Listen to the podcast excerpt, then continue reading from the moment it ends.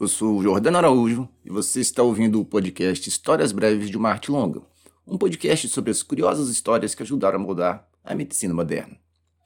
Serendipity, que é o título do episódio de hoje, é um termo da língua inglesa que o Oxford Advanced Learners Dictionary define como o fato de algo interessante ou agradável acontecer por acaso. A medicina e a ciência são cheias de histórias assim, mas hoje eu vou lembrar só de três exemplos que são muito curiosos. Um caso muito conhecido é a descoberta da penicilina. É, o processo de descoberta dessa droga foi um processo que exemplifica bem a maneira como a ciência evolui. Um esforço grande de incontáveis pessoas preparadas e não apenas, como é frequentemente compreendido no caso dessa droga, um simples lance de sorte. O escocês Alexander Fleming que era médico do Hospital St. Mary, que fica em Londres, não era uma pessoa muito organizada. Quando ele saiu de férias em agosto de 1928, deixou várias placas de Petri com culturas de bactérias sobre as bancadas do seu laboratório. Quando ele retornou em setembro do mesmo ano, ele percebeu, muito contrariado, que algumas placas de cultura estavam emboloradas. Quando ele já estava quase pronto para limpar as placas com uma solução antisséptica, ele percebeu algo curioso. Ao redor dos pontos onde os fungos cresceram, formou-se um halo onde a multiplicação dos estafilococcus foi interrompida. Ele contou que seu primeiro pensamento foi: hum, isso é estranho. O Fleming identificou que o fungo pertencia ao gênero Penicillium, do qual ele obteve um extrato que batizou de penicilina, substância que ele percebeu ter um efeito antibacteriano sobre cepas de estafilococcus e outros patógenos gram-positivos. Se você quer saber por que os, as bactérias gram-positivas são chamadas de gram-positivas e aprender um pouquinho sobre o gram, ouça o episódio desse podcast chamado Sobre Panos e Micróbios. A história é bem legal. Mas voltemos ao assunto. O Fleming publicou seus achados em 1929 e continuou trabalhando esporadicamente com o fungo, utilizando a nova substância para tratar infecções superficiais. No seu artigo original, o Fleming escreveu, aspas, Além de seu possível uso no tratamento de infecções bacterianas, a penicilina é certamente útil para o bacteriologista, por seu poder de inibir micróbios indesejáveis em culturas bacterianas, de modo que as bactérias insensíveis à penicilina podem ser facilmente isoladas. Fecha aspas. Ele enviou várias amostras do fungo para outros pesquisadores, mas não houve progresso no sentido de transformar a substância num medicamento de uso sistêmico por mais de uma década. Por quê? Mesmo porque a química não era a especialidade do escocês. Em 1939, um pesquisador da Universidade de Oxford chamado Howard Florey e conhecedor do trabalho do Fleming se interessou pelo fungo e começou a cultivá-lo em grandes quantidades para extrair seu subproduto. O químico Ernst Chain ficou responsável por purificar a penicilina a partir de um extrato do fungo, enquanto Flores supervisionou os experimentos com animais. Quando a Segunda Guerra começou, grandes esforços foram feitos pela indústria dos Estados Unidos, país para onde o Flores se mudou, lembrando que Londres e Inglaterra estavam sofrendo bombardeios frequentes.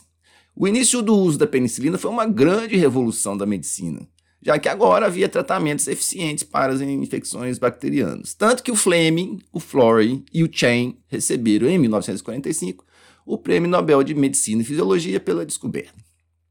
Outro caso de sorte para descobrir uma técnica ocorreu quando o oftalmologista ucraniano, ai, vamos ver se eu consigo pronunciar, Sviatoslav Fyodorov, ele tratou em 74, 1974, um garoto míope tinha sofrido um acidente de bicicleta.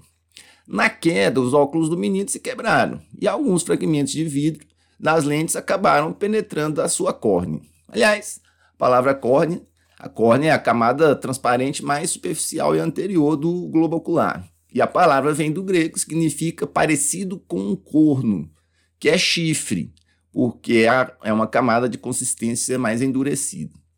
A outra palavra grega para córnea é keratoides, o que vai ser importante para entender um outro termo já já. No intuito de retirar os fragmentos, o cirurgião oftalmológico precisou fazer várias incisões no olho do garoto. Ele tomou cuidado de preservar a área central da córnea para não deixar a criança cega. Durante a recuperação, O garoto referiu que não apenas continuava enxergando, como estava enxergando melhor do que antes, nem precisou mais dos óculos. Nascia aí então a técnica chamada de ceratotomia radial. Lembra do querato de córnea? E tomos vem de cortar. É, essa foi a primeira operação sistematizada com sucesso para tratar defeitos de refração, que são condições como a miopia, o astigmatismo. É, o Fyodorov logo percebeu o apelo comercial do procedimento e fundou uma grande clínica em Moscou com o único objetivo de fazer essa operação. Médicos do mundo inteiro iam lá até Moscou para aprender a técnica, pelo que ele cobrava caríssimo. O sucesso dele coincidiu com os últimos estertores lá da União Soviética, do que ele se beneficiou muito, ficou riquíssimo e chegou a abrir clínicas em vários países. Ele chegou até a se candidatar à presidência da Rússia em 1996, mas teve menos de 1% dos votos. Ele morreu em 2000 num acidente de helicóptero. Grande parte dos oftalmologistas torcia o nariz para essa técnica, pois havia algumas complicações graves, apesar de raras. O argumento era simples. Ué, por que arriscar perder a visão se os defeitos de refração podem ser corrigidos com coisas tão simples quanto um óculos ou uma lente de contato? Hoje essa operação já foi abandonada em função do surgimento de outras técnicas mais modernas e com menos complicações. E tem o famoso caso do sildenafil, que é o nome do princípio ativo do famosíssimo Viagra. O sildenafil é um inibidor seletivo da enzima fosfodiesterase 5, o que provoca uma dilatação arterial. A aplicação mais lógica que o pessoal do laboratório Pfizer viu na droga foi tratar pessoas com angina pectoris, que é causada pela obstrução das artérias coronárias, que irrigam o coração. A ideia era prevenir que esses pacientes tivessem um infarto do miocárdio. O novo composto, que estava sendo analisado na década de 1990, foi chamado inicialmente de UK92480. Aí é que a história fica interessante. No caso da angina, o remédio não demonstrou efeito.